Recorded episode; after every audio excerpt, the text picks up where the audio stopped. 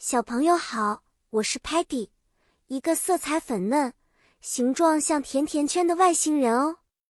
虽然我不太喜欢吃蔬菜，但我知道它们对健康很重要，我也会努力尝试每一种哦。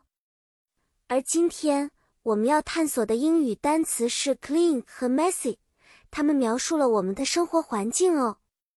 这个故事的主题是帮助小朋友理解整洁与凌乱之间的差异，教导小朋友如何保持生活环境的干净整洁。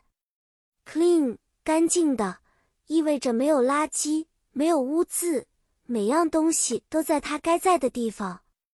比如，Stocky 的抽屉总是非常 neat and tidy，整齐和干净，因为 Stocky 很讲究 clean，清洁。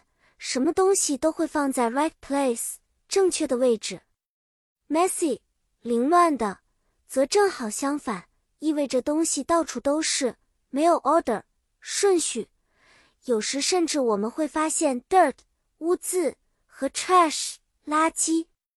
让我们举几个例子：当 Muddy 玩耍时，他总是 leave 留下 toys 玩具 everywhere 到处。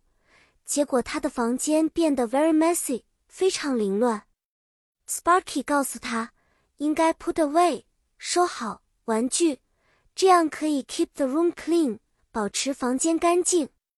还有，当我们在 park 公园玩耍时，如果我们看到 litter 垃圾，我们应该 pick it up 捡起来，并且 throw it in the trash can 扔进垃圾桶。这样，我们不仅可以 help ourselves 帮助我们自己，还可以 help the environment 帮助环境。好啦，小朋友，今天的小故事就到这里。